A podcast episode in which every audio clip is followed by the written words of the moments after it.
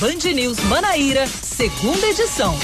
Oferecimento New Center Materiais de Construção. Sua procura acaba aqui. Torre, Jaguaribe e breve em Manaíra. Apivida faz bem para você. Grilo Construções Empresariais. A solução concreta para o seu negócio. 98807 7055. 5 horas, 4 já virando para 5 minutos. 5 e 5 agora. Boa tarde para você que está conosco aqui na Band News FM Manaíra, aqui no FM 103.3, no bandnewsfm.com.br e também no aplicativo Band Rádios. Hoje, 1 de maio de 2020, Dia do Trabalhador, feriado, mesmo em meio à pandemia de coronavírus, a gente tem ainda como conceito de feriado, e mesmo sendo feriado, a gente continua aqui, traz as principais notícias do dia no Band News Manaíra, segunda edição Samara Gonçalves está ao meu lado. Eu sou Yuri Queiroga, estou acompanhado de Samara Gonçalves. Tudo bem, Samara? Boa tarde para você. Tudo bem, Queiroga? Boa tarde para você e para todos os ouvintes da Band News FM Manaíra, juntinhos aqui nesse feriado.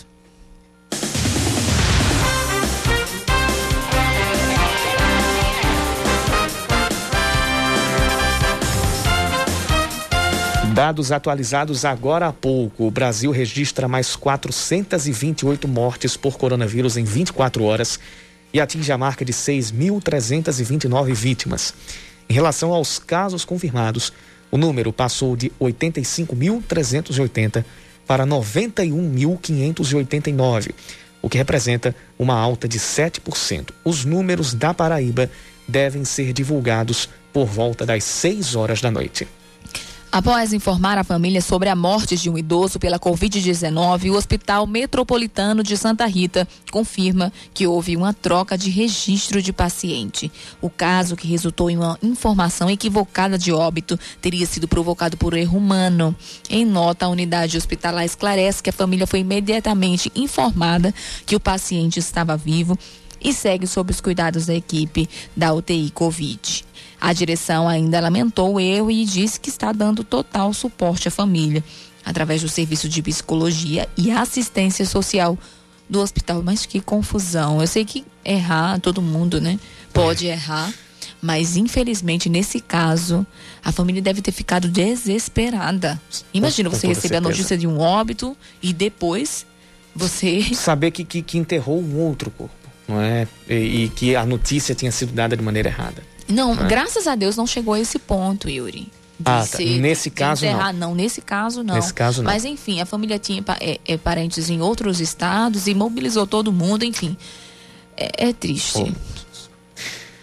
A partir de hoje, passa a ser obrigatório o uso de máscaras de proteção em João Pessoa. Em um novo decreto, o prefeito Luciano Cartacho recomenda que as máscaras, que podem ser de fabricação artesanal ou caseiras, passem a ser utilizadas em todos os espaços públicos. Isso inclui vias públicas, transporte coletivo, estabelecimentos comerciais e industriais, além dos serviços administrados pela prefeitura. Caso alguém seja flagrado sem máscara, o infrator pode ser advertido e até multado. Até o momento, a capital paraibana já registrou 563 casos confirmados do coronavírus, distribuídos em 57 dos 61 bairros da cidade. 32 mortes foram registradas pela doença aqui na capital. Uma nova decisão judicial impede que barreiras sanitárias sejam instaladas na cidade do Conde sem um laudo técnico do Ministério da Saúde ou da Anvisa. A determinação partiu da juíza Alessandra Nara Torres, da Vara Única de, da, da cidade. No documento, ela questionou a eficácia da das atuais barreiras impostas pela prefeitura, afirmando que antes delas não havia casos confirmados de coronavírus na cidade. Hoje são 13 pessoas infectadas no Conde. De acordo com a prefeita Márcia Lucena, a decisão não vale para as barreiras sanitárias que já funcionavam há alguns dias e que valem pelo menos e que valem pelo menos até domingo. Segundo a juíza, Caso a ordem seja descumprida, a prefeitura pode pagar multa de 10 mil reais por dia. A Paraíba sobe 10 posições em um ranking de transparência sobre, o corona, sobre a Covid-19. Segundo o site Open Knowledge Brasil, que avalia a qualidade dos dados e informações relativas à pandemia do coronavírus, o estado saiu da 16ª para a sexta posição. Comparado aos estados do Nordeste, a Paraíba aparece em terceiro lugar, atrás de Pernambuco e Ceará. na primeira posição do ranking, na, ou nas primeiras posições do ranking, estão Pernambuco e Rondônia, com 98 pontos. O Ceará aparece em terceiro com 95 e o Espírito Santo com 93. Até o momento, a Paraíba já registrou 926 casos confirmados da Covid-19, com 156 pessoas curadas e, infelizmente, 67 pessoas mortas. São 5 e 10. Boa tarde para você, seja bem-vindo ao Band News Manaíra, segunda edição. E você pode participar com a gente mandando sua mensagem para o nosso WhatsApp 9911 11 9207 9911 11 9207.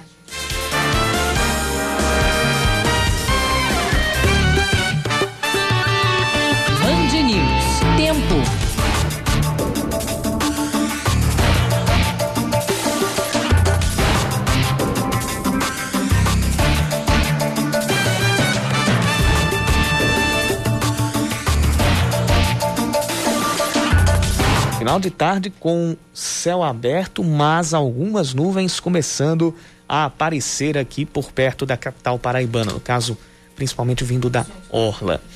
Previsão para as próximas horas é de pancadas rápidas de chuva aqui pela cidade. Hoje, a máxima foi de 29 graus, nesse momento faz 27 e a mínima deve ficar pelos 24 graus. A gente vai dar uma olhada agora na previsão do tempo lá para Campina Grande. Por lá, a gente tem também aumento de nuvens nesse fim de tarde e a previsão de pancadas de chuva, tanto agora no final da tarde quanto à noite.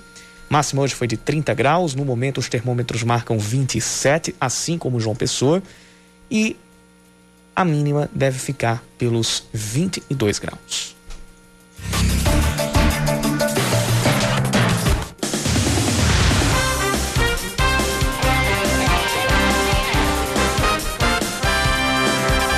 São 5 horas mais 11 minutos. A gente continua falando da pandemia do coronavírus e, ao mesmo tempo, dos impactos sobre a economia e sobre o emprego. Neste Dia do Trabalhador é importante falar sobre isso. O número ah, em, em, alusão ao desemprego aqui no, no país está crescendo, está crescendo, e só na Paraíba, no mês passado, o Cine Estadual recebeu pouco mais de 5.800 pedidos do seguro-desemprego. Sobre as demissões, o atual cenário econômico e se há, se há possibilidade de projeções, sejam elas é, promissor, esperançosas ou é, não tanto assim, a gente vai conversar com o conselheiro do CFE, Conselho Federal de Economia, João Bosco Ferraz, João Bosco, seja bem-vindo ao Band News Manaíra, segunda edição. Boa tarde para o senhor. É, boa tarde, Yuri. Boa tarde, Tâmara. Boa tarde a todos que nos escutam pela Band News. Yuri, é, primeiramente eu queria fazer uma, um panorama com relação ao cenário que a gente está vivendo na economia do país neste exato momento. Uhum. Nós sabemos que nós temos aí a, a pandemia e, como consequência, um isolamento social muito forte. Claro que variando de região para região o nível de isolamento, mas a atividade econômica ela está sobre um forte, uma forte predominância né, da questão do isolamento. Os comércios, serviços e indústrias estão sendo bastante afetadas, né? as pessoas, e a gente se arrisca a dizer, individualmente, direta ou indiretamente, cada um de nós está sendo atingido também pelos efeitos da economia, seja com um membro da família perdendo emprego, tendo o salário reduzido, ou até mesmo é, pondo em risco a sua perspectiva de emprego, né, a sua perspectiva futura de se encaixar no mercado de trabalho. E aí nós temos o cenário Brasil e temos o cenário Paraíba, que, em que nós vamos ter um cenário presente e futuro não muito promissor porque a gente entende e a gente sabe, estudando economia junto com estatística, que os efeitos para chegar, eles são rápidos.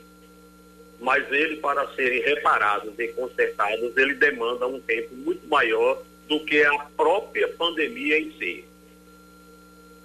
Sim. É, os setores que estão sendo, a gente, claro, se refere ao comércio, se refere aos pequenos comerciantes, aos micro e pequenos empreendedores, muitos deles dependentes desse, é, que estão agora dependentes desse auxílio é, emergencial.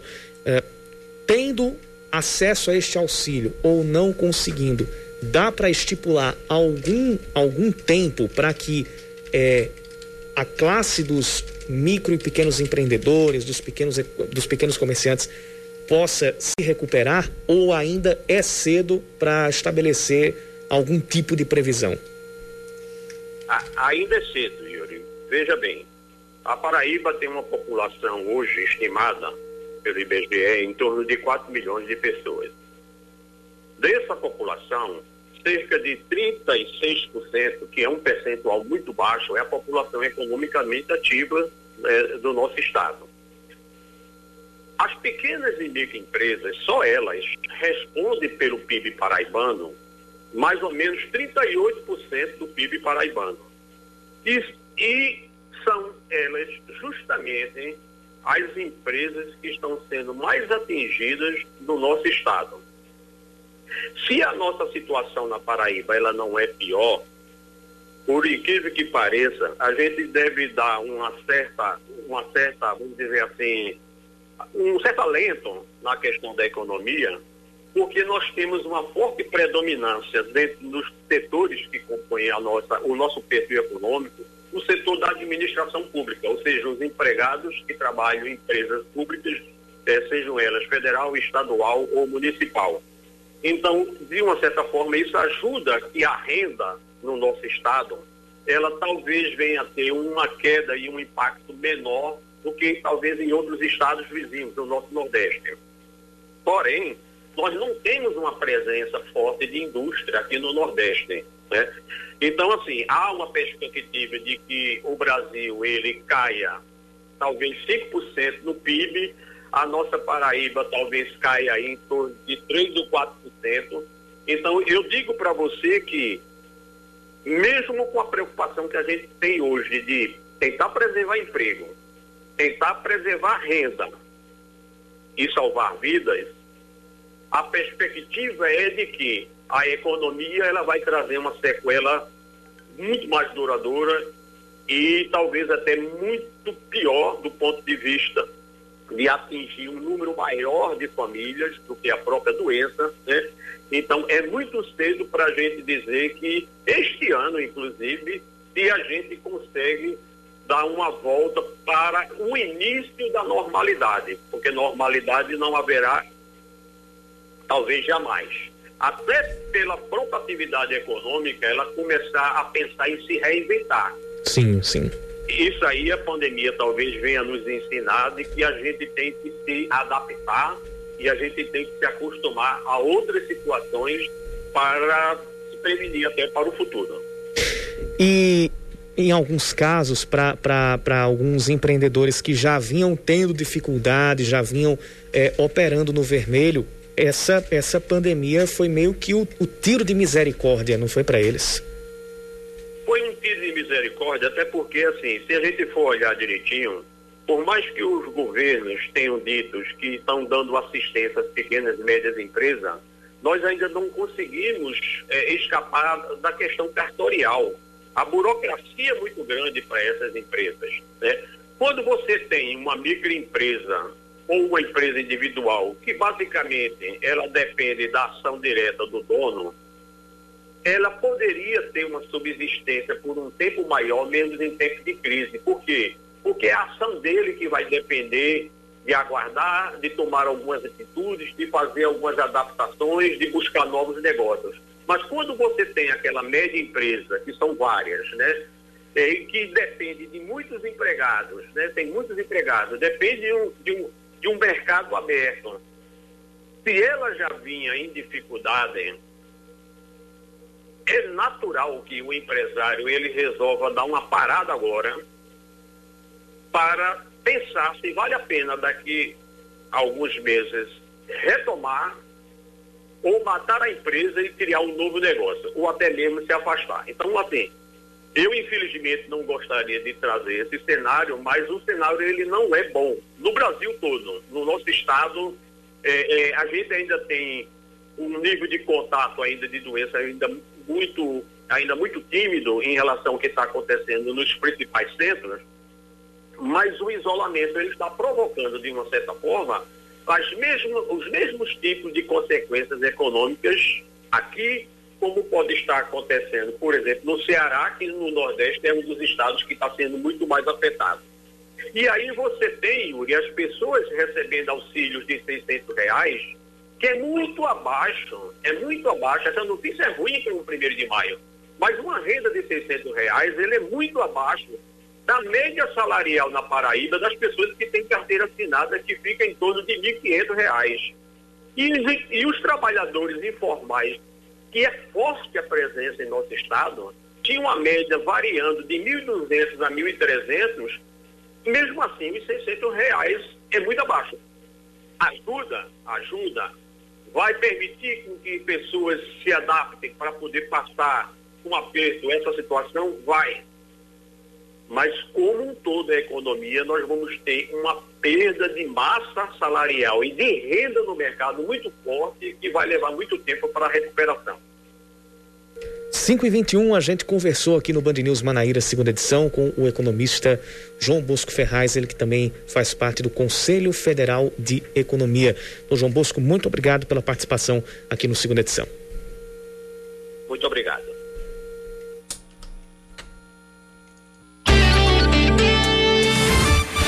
Você está ouvindo Band News Manaíra, segunda edição.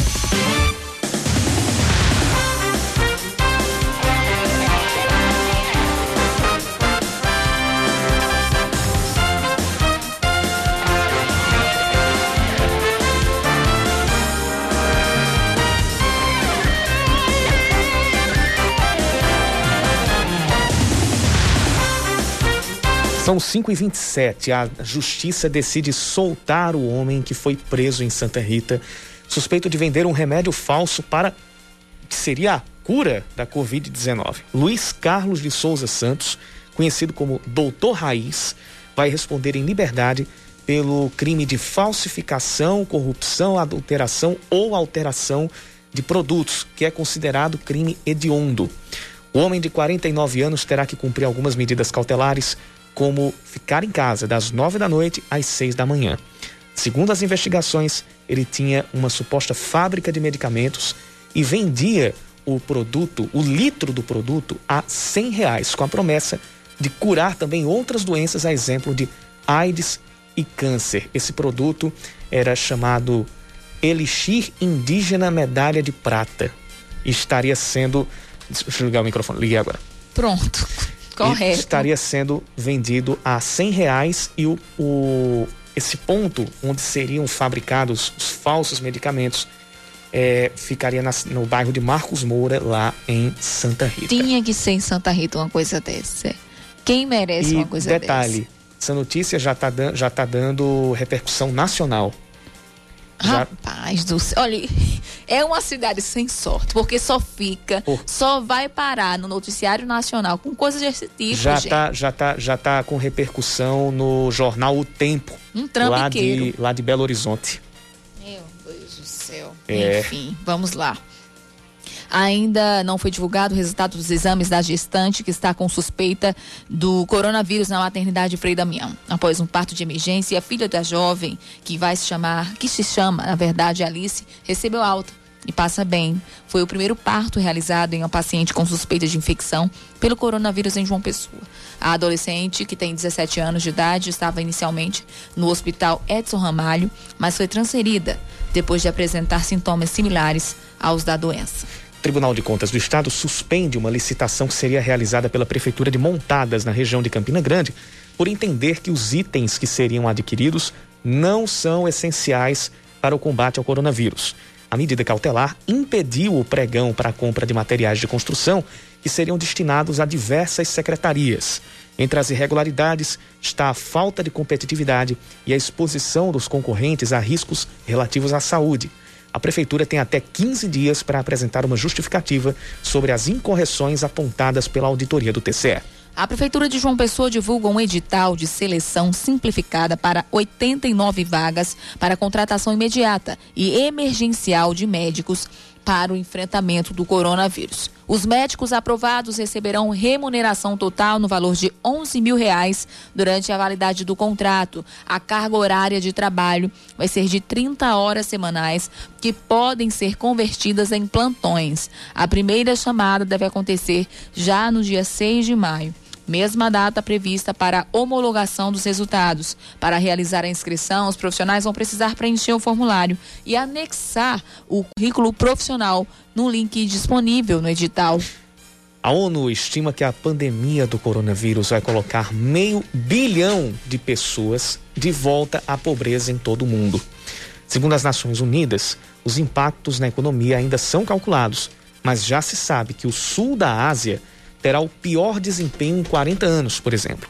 A situação será pior para os trabalhadores informais, ou seja, 2 bilhões de pessoas sem acesso a benefícios ou assistência médica.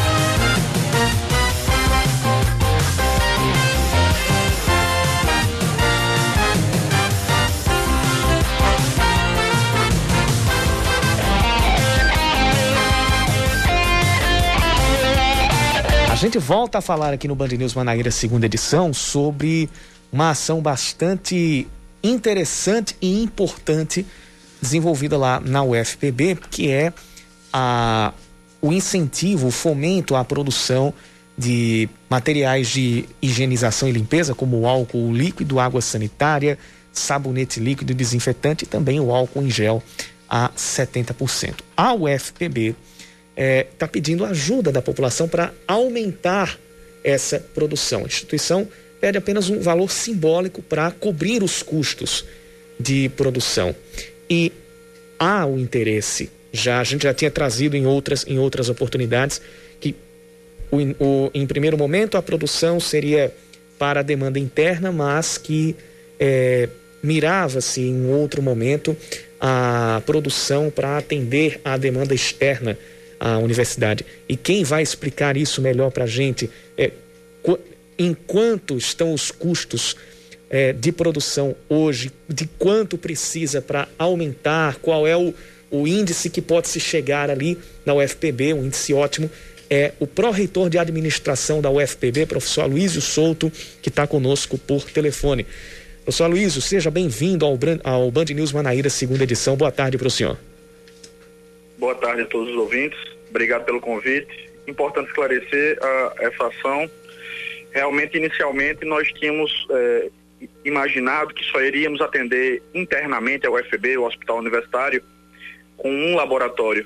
Mas nós estamos trabalhando já há cinco semanas, já fechamos a semana cinco de produção, e o que em tese seria uma produção de 200 litros por semana em um laboratório, nós expandimos para mais de cinco laboratórios com a produção de mais de 10 mil litros por semana, de todo e qualquer tipo de saneante. Então, como você relatou, água sanitária, sabonete líquido, álcool gel, álcool 70 e álcool glicerinado. E, efetivamente, é, nós podemos alcançar essa produção se mantivermos o, o a, a, a, continuação na, no repasse dos insumos principalmente o álcool. A gente fez uma parceria com a usina e tudo que está sendo arrecadado, a gente gera um boleto e esse boleto é creditado em favor da usina e ela entrega o álcool para a gente processar. Efetivamente, a gente teria capacidade instalada para atender todo o sistema público de saúde. E além disso, eh, nós já atendemos mais de 39 prefeituras. Teríamos condições de atender também por essa produção é, todas as prefeituras do estado, desde que, importante ressaltar, nós continuássemos a receber os insumos específicos. Então, é, nós estabelecemos um, uma, um programa de doação direcionada em que é, empresas, grupo, grupos de pessoas poderiam financiar a produção e esse produto manufaturado no, nos laboratórios da, da UFB voltaria para o doador para ele dar a devida destinação. A intenção maior é justamente ampliar o acesso a baixo custo para o maior número de pessoas. Você pode me dizer mais ou menos como é que como é que tá, vamos dizer assim, essa tabela desses valores? Sim, é, o, o álcool gel, ele depende, além do álcool, depende de outros insumos. É, um, um, produto espessante que dá a consistência de gel, um outro, outro insumo que, que deixa um pouco mais suave o, o gel e, e, logicamente, o álcool e água destilada. O custo do álcool gel, o litro envasado, sai a R$ 7,92. É um valor que, mesmo antes da pandemia, já, era um, já, já seria um, um valor abaixo do valor do mercado. Logicamente, a, a intenção não, não é, é, que não haja qualquer espécie de lucro, vantagem. Isso é exclusivamente para co cobrir os custos de produção. Basicamente, é a compra dos insumos. O álcool 70 líquido sai a R$ 3,97, menos de R$ reais. O sabonete líquido a R$ 4,90. A água sanitária a R$ 1,28. Então, quase todos os produtos que a gente está produzindo saem abaixo do valor de mercado. Como as empresas e até o cidadão comum pode é, é, fazer para poder contribuir e poder participar e também receber né, esses produtos? nós estamos, estamos tentando realizar parcerias com, com secretarias de saúde e nós temos uma reunião com o Ministério da Saúde, é, o Ministério da Saúde aqui na Paraíba, para que a gente pudesse montar um ponto de entrega e, e entrega e distribuição do, dos saneantes e recebimento da, das doações. Essas... Mas a gente no momento não tem ainda um ponto de entrega para poder fazer essa permuta não. Ah, entendi. E essas doações seriam em dinheiro mesmo? Seria um valor, um exemplo? Eu quero, é, é, eu chegasse, professor, eu quero dois litros de álcool gel. Então eu vou pagar mais, é, ma, aproximadamente 16 reais, vamos dizer assim. É isso? Isso. Ah, entendi. É, seria algo assim. E a gente tá. Só que é importante esclarecer o, o ouvinte que a, a, nossa ideia é que o doador ele remeta o valor diretamente para é, os fornecedores dos insumos. A gente fez uma parceria com, com um hospital, eles financiaram 200 litros de álcool gel no hospital e ele, ele fez um pagamento direto ao fornecedor dos insumos químicos. E aí a gente pôde pegar os insumos lá e, e manufaturar o produto. Entendi. O então, senhor... a nossa ideia é que, é que quando a gente montar esse ponto de entrega, é, que eles possam pagar o, o, boleto e esse valor é direcionado para o fornecedor dos insumos, seja a usina, seja o fornecedor dos insumos químicos, e a gente possa receber para poder continuar a nossa produção como o senhor mesmo falou, ainda não tem um ponto de entrega. Mas se a população quiser o produto agora, se quiser é, solicitar, como é que faz? Fala com o senhor, ainda não é possível, só após realmente não. a abertura desses pontos de entrega. A, a gente tá, a logística de, de, de uma micro entrega para um litro, dois litros seria um pouco difícil mas é, entregas em maior volume é, para empresas de pequeno, médio porte ou até um grupo de pessoas poderia ser feito diretamente fazendo contato comigo. E aí a gente consegue o boleto da usina ou da, da indústria química, ele paga o valor de custo revertido em insumos para a gente. É, poderia ser feito contato diretamente pelo, pelo meu telefone, se for o caso. O senhor é, gostaria de... É o 99631 8956. O senhor pode repetir, por favor? Certo. É 99631 8956. Professor, só para a gente encerrar, quantas pessoas trabalham na produção desses produtos atualmente? É, considerando os cinco laboratórios, seriam quase 80 pessoas trabalhando, entre alunos, técnicos, docentes e colaboradores terceirizados. É isso, conversamos com o pró-reitor é, administrativo da UFB, Aloysio Souto. Professor, muito obrigada pela participação aqui no Band News Manaíra, segunda edição. Estamos à disposição para ajudar a população no combate ao Covid. Obrigado. 5 horas e 39 minutos. Antes da gente é, partir para o intervalo, tem uma participação aqui no nosso WhatsApp, 9911 9207. O ouvinte Marconi disse que fez o cadastro dele no dia 7 de março e ele foi informado que estava inscrito no cadastro único, que preenchia todos os requisitos para receber o auxílio emergencial. Só que até hoje ele sequer recebeu a primeira parcela. Ele foi diversas vezes à Caixa tentar receber e é aquela humilhação, sem sucesso. Ele possui conta poupança na Caixa e até hoje não foi depositado. Está obedecendo a quarentena e em situação extremamente difícil, inclusive sem alimentos. Ele mora sozinho, tem mais de 60 anos e até agora não teve nenhuma informação sobre o cadastro, se foi aprovado, se está sob análise ou se foi negado. Desde ontem, o presidente da Caixa, Pedro Guimarães, está tendo que responder muitas perguntas sobre a ineficiência do sistema da Caixa Econômica Federal, que definitivamente não se preparou para um período de crise, para uma grande demanda como a gente está tendo, como a gente está batendo na tecla desde o início da semana. Vai ter uma parcela da população, é, só explicando aí para nosso ouvinte, que vai precisar fazer o cadastro de novo. Porque houve um problema, uhum. então vai precisar fazer esse cadastro. Não sei se o ouvinte já fez isso, né? Principalmente essa população que já, que já fez, ainda está em análise, ou foi aprovado muitas vezes. Tem gente que teve o benefício aprovado, mas ainda não caiu na conta. Então precisa realmente, é, em casos como estava sendo explicado hoje durante a entrevista da Band News FM, hoje pela manhã, Existem alguns casos específicos, que no caso, se você divulgou algum número da conta errada, então não tem como. A alteração só pode ser feita mesmo na caixa. Mas caso contrário, não. Você pode. A orientação, pelo menos, né? É, é fazer a atualização do aplicativo e fazer aí um novo cadastro que vai aparecer, não vai aparecer mais em análise, segundo o ministro. Enfim. É, e a gente, a gente não sabe nem, nem, nem o que recomendar pro, pro, pro ouvinte, né? Porque chegou, chegou-se porque... a uma situação extrema de desespero.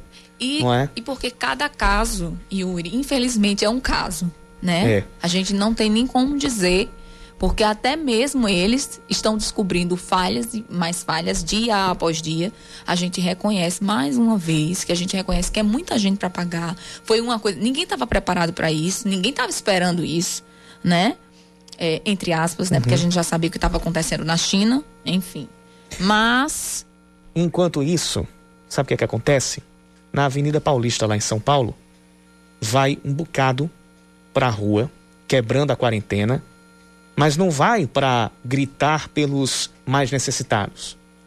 Não vai para pedir compaixão pelos comerciantes que estão que estão desesperados, que estão para falir, que estão para ficar sem conseguir botar comida na mesa. Estão indo para a rua é para fazer politicalha. Estão ah, indo para a rua quebrar a quarentena, se expor e expor os outros a risco para fazer, né? fazer campanha política fora de hora. Gente, se for para fazer campanha política, faça de casa. Nessa hora, o, e, e, outra, a, a hora não é para fazer campanha política. Se a gente tem que levantar a voz e tem que levantar mesmo, não é por esse motivo. É pelo motivo dos comerciantes, pequenos empreendedores, das pessoas menos favorecidas que estão falindo, que estão ficando com a possibilidade de não ter o que comer para si e, pros, pros, e para o próximo. Não, nem os funcionários, as, as famílias também. E os próprios funcionários mais ainda. É por essas pessoas que tem que se clamar. E o clamor tem que ser para quem? Para quem é o principal responsável pelo provimento de socorro numa situação de calamidade, que é o governo, é o poder público. O Estado, nesse momento, serve para isso. Então, esse clamor tem que ser endereçado ao poder público e principalmente ao governo federal e à Caixa Econômica Federal, que se disseram aptas a prestar um auxílio emergencial e que até agora ele está se mostrando inapto. Então, se a gente de casa, primeiro de tudo, de casa, se a gente vai levantar a voz, a gente tem que levantar a voz por essas pessoas que estão que não têm nem tempo para protestar, porque elas estão presas a uma burocracia, estão presas a uma expectativa e uma, uma angústia por causa do auxílio emergencial e também de outros benefícios. E esse, infeliz, esse felizmente, é não é o momento para ir para a rua e mais ainda para ficar fazendo campanha fora de hora. A campanha é na hora da eleição. Vamos ter, vamos ter um pouquinho de, de consciência. Compaixão. É compaixão, isso. a palavra é essa. É compaixão. E aqui, quando, quando eu falo isso, eu falo para todo, todos os grupos políticos. Não é para um, não é para outro. Eu falo é para todo mundo. Então, essa hora é a hora de compaixão também. Não é hora para ficar fazendo campanha, e muito menos campanha em rua, fazendo aglomeração, se expondo ao risco de contágio, quando, quando a, a, a hora não pede isso. É importante que todo, todo mundo é, é, bote a cabeça para funcionar e pense nisso.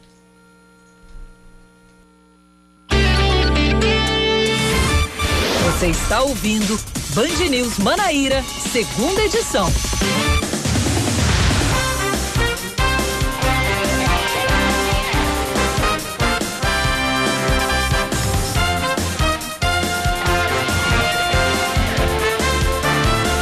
Agora 5 horas 47 minutos, estamos de volta com o Band News Manaíra, segunda edição. O governador João Azevedo publica uma mensagem em homenagem ao Dia do Trabalhador e se dirigindo aos profissionais que atuam na linha de frente ao combate ao coronavírus. De acordo com João, hoje é celebrado o Dia do Trabalhador, um dia de trabalhador diferente.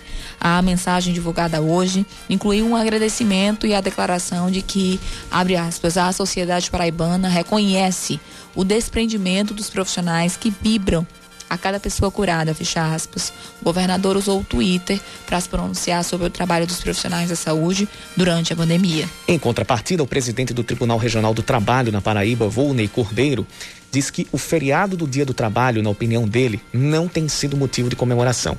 Para o magistrado, a população está perdendo a utopia e se acostumando à barbárie. E essa declaração eu concordo 100% com ele. Na visão dele, antes mesmo da crise do coronavírus, havia perda de direitos e precarização do trabalho nos últimos anos.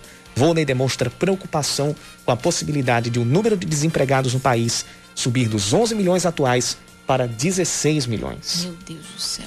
O governo do estado convoca mais 43 profissionais de saúde selecionados para trabalhar no enfrentamento do coronavírus. A chamada vale para os cargos de enfermeiro, técnico em enfermagem e fisioterapeuta. Os profissionais vão trabalhar especificamente no Hospital Metropolitano Dom José Maria Pires, em Santa Rita. O processo seletivo ofereceu 2.453 vagas para profissionais da área de saúde para a prestação de serviço no combate à Covid-19. Uma bateria de exames realizados no Hospital Antônio Targino, em Campina Grande, descartou que a deputada federal Edna Henrique, do PSDB, tenha tido um infarto. Ela deu entrada na unidade de saúde ontem após passar mal em casa, lá na cidade de Monteiro, sentindo fortes dores no peito e foi submetida a uma série a esta série de exames. A deputada é cardiopata e usa um marca-passo. Ela, que tem 61 anos, ainda está internada no hospital, reagindo bem e foi reavaliada hoje de manhã. O quadro de saúde dela é estável. Edna Henrique deve ficar em observação.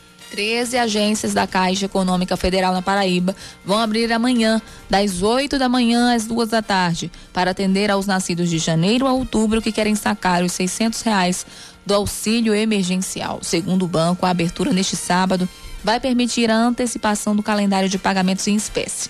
Inicialmente, os nascidos em setembro e outubro iriam retirar o dinheiro somente na segunda-feira. Já a data de saque da poupança social digital para os nascidos em novembro e dezembro está mantida para terça-feira. A relação com as agências que estarão abertas está no site da Caixa, que é o caixa.gov.br. Não é só no Brasil que a gente vê é, gente subvertendo a pauta aos interesses próprios e a interesses é, desumanos. Não vou dizer escusos, mas acho que é um termo mais pesado ainda, desumanos. Porque teve lá no estado americano de Michigan uma invasão ao, ao parlamento do estado de um grupo que pelo menos na essência, defenderia o fim do fechamento do comércio. Só que entre esses caras, entre esse grupo, entrou gente até com fuzil. Minha gente, é nos Estados Unidos, é uma. É, a, a, a, Liberação de a, a, legislação lá nos estados Permite. varia de um local para outro. Ela varia de um local para outro. Nesse, mas, mas, mas não, mas só o fato de você entrar e intimidar os representantes popular, os representantes da população, é, por, com uma coisa que. Gente, faltam até as palavras. A, a, o caso foi repercutido, inclusive, hoje na programação da Band News FM. É, é, é inadmissível. E, infelizmente, a gente está vendo, em, não só aqui no Brasil, mas nos Estados Unidos e em outros cantos, gente que está se aproveitando de um momento de desespero por parte de grande maioria da população para destilar ódio, para destilar preconceito, para destilar higienismo social, para destilar tudo que existe de pior em relação ao ser humano. Está usando isso como pano de fundo para espalhar a divisão, para espalhar o ódio, coisa que é a única que a gente não pode ter num momento como esse. Nunca podia ter e agora menos ainda. Outra coisa que vale salientar neste momento. As pessoas estão já já estavam, né? Mas assim, continuam sendo muito intolerantes e não respeitam a opinião do outro. Se eu penso diferente do outro, então você, eu não, você não, você não tem direito de pensar diferente. Você tem que pensar igual a mim. No mínimo Gente, cancela, não é? No mínimo cancela. Pelo pra... amor de Deus, ninguém é obrigado a pensar igual a ninguém. Vamos respeitar. Você viu o que aconteceu hoje em Brasília, Sandra? Você viu o protesto de enfermeiros que estavam lá no, na, na esplanada dos ministérios. E aí chegaram é, alguns apoiadores do, do, do, presidente? do presidente da República. Hum. Na base da agressão. Gente, pelo amor de Deus. Na base da agressão. Não. Infelizmente, vídeos já tem, foi, foi, foram feitos vídeos. É, infelizmente, isso acontece toda vez que envolve algum ente político. Já aconteceu de, de, de, de grupos de direita serem agredidos, já aconteceu de grupos de esquerda serem agredidos e já aconteceu e acontece muito de gente que não tem nada a ver com a política e vai fazer uma manifestação sobre demandas que interessam a todos ser interpretado como integrante de um grupo político. Ou então em uma análise até mais pesada, como integrante de um grupo-alvo do pensamento higienista. O que é muito pior, o que é muito mais profundo. Nós aqui no Brasil, a gente tira pela realidade do Brasil porque é onde a gente vive, é o que a gente tem mais contato, é onde a gente trabalha mais e traz as notícias, o que a gente apura mais. Aqui no Brasil, a gente está vivendo nos últimos anos um afloramento da cultura da intolerância, da cultura isso. do cancelamento. E pior, isso está descambando para atitudes extremas. E elas estão deixando de ser raras. O meu medo é esse. Estão se tornando cada dia mais comuns. É isso mesmo, Yuri. Infelizmente. E a gente tem que botar a cabeça para funcionar no sentido de que, num país onde tem 210 milhões de, de, de pessoas, não é possível que as 210 milhões de pessoas pensem de maneira igual. Temos diversidade de pensamento, de cultura, de ideias, de atos, de costumes e eles precisam ser respeitados desde que não firam a ordem social e não firam a liberdade individual.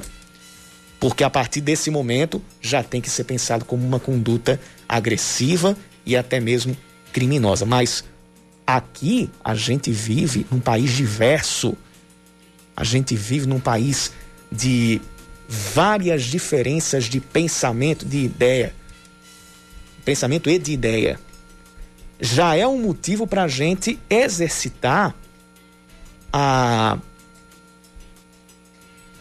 a cultura do respeito ao pensamento alheio e do aprendizado com o pensamento alheio. A gente, a gente, ao invés de não tolerar a ideia do outro, a gente tem que dar ouvidos. Claro, temos os nossos princípios, vamos defender os nossos argumentos, sim, mas ao invés de promover o embate, promova a troca de saberes. Promova a troca de conhecimentos, porque a partir daí a gente vai ser uma sociedade mais solidária, uma sociedade mais capaz e uma sociedade mais evoluída até intelectualmente. A gente, num país tão diverso, perde, nesses momentos, a oportunidade de ser um país evoluído intelectualmente através da troca de saberes. Não, aí, aí o que, que prefere fazer? Não, vai para vai a intolerância, vai para o, para o argumento da força e não para a força do argumento.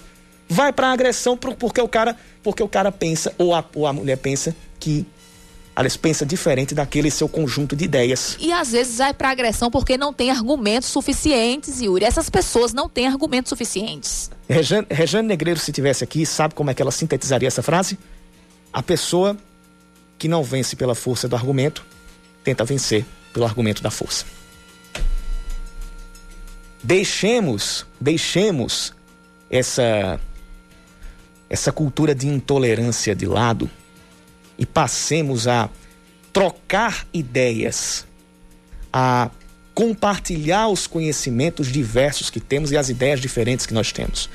Porque só assim a gente vai caminhar para ser uma sociedade melhor, mais evoluída e mais unida.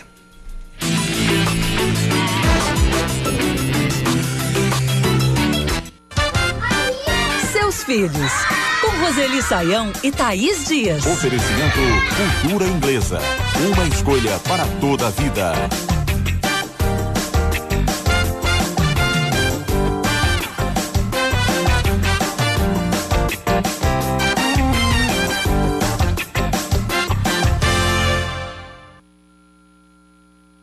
Na coluna Seus Filhos de hoje, temos a dúvida da Raquel, que é nossa ouvinte no Rio Grande do Sul, Roseli. Ela conta que fica muito preocupada com a saúde do irmão que está no Rio de Janeiro. A nossa ouvinte relata que, além de ser idoso, ele tem várias comorbidades. O problema é que ele não está nem aí para a recomendação dos profissionais de saúde, viaja, anda sem a máscara na rua, está participando inclusive de festas, Roseli. Ela te pergunta se deve deixar de mão, porque já falou demais, se tenta buscar buscar ajuda dos sobrinhos ou se deve insistir nessa questão da saúde do irmão em tratar desse momento da importância do isolamento social? Talvez um pouco de cada uma das coisas que ela se lembrou e sugeriu, né? Mas assim, sabendo de antemão que vai encontrar resistência. Então ela pode conversar com um pouco mais de tranquilidade com o irmão, dar as dicas. E, e tem muita gente assim que não está nem aí, né, Thaís? É impressionante como a gente vê em todas as cidades, Verdade. pessoas que não estão preocupadas, acham que são imunes a isso. Alguns, por causa de religião, acham que não serão afetados, mas todos corremos risco, todos nós. Então, assim, pode pedir ajuda dos filhos, do irmão, pode pedir é, eh, para o irmão prestar um pouco mais de atenção nas coisas, né, que mostram que isso não é uma história criada, isso é uma realidade que nós estamos vivendo. E aceitar, né, pelo que eu entendo, que ela já conhece o irmão, aceitar que ele é adulto e que ele tem outras doenças e mesmo assim não se importa Cada um nesse momento é responsável por sua própria vida, pelos altos cuidados. E se ele não é, o que, que a gente pode fazer além de todas essas sugestões que ela mesma deu, né? E você quer uma sugestão também da Roseli aqui, quer participar da nossa coluna?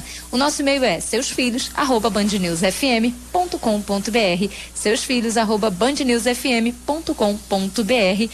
Voltamos amanhã aqui na Band News. Seis em ponto. Hora de dar tchau. Reinaldo Azevedo tá chegando aqui. Samara Gonçalves, aquele abraço.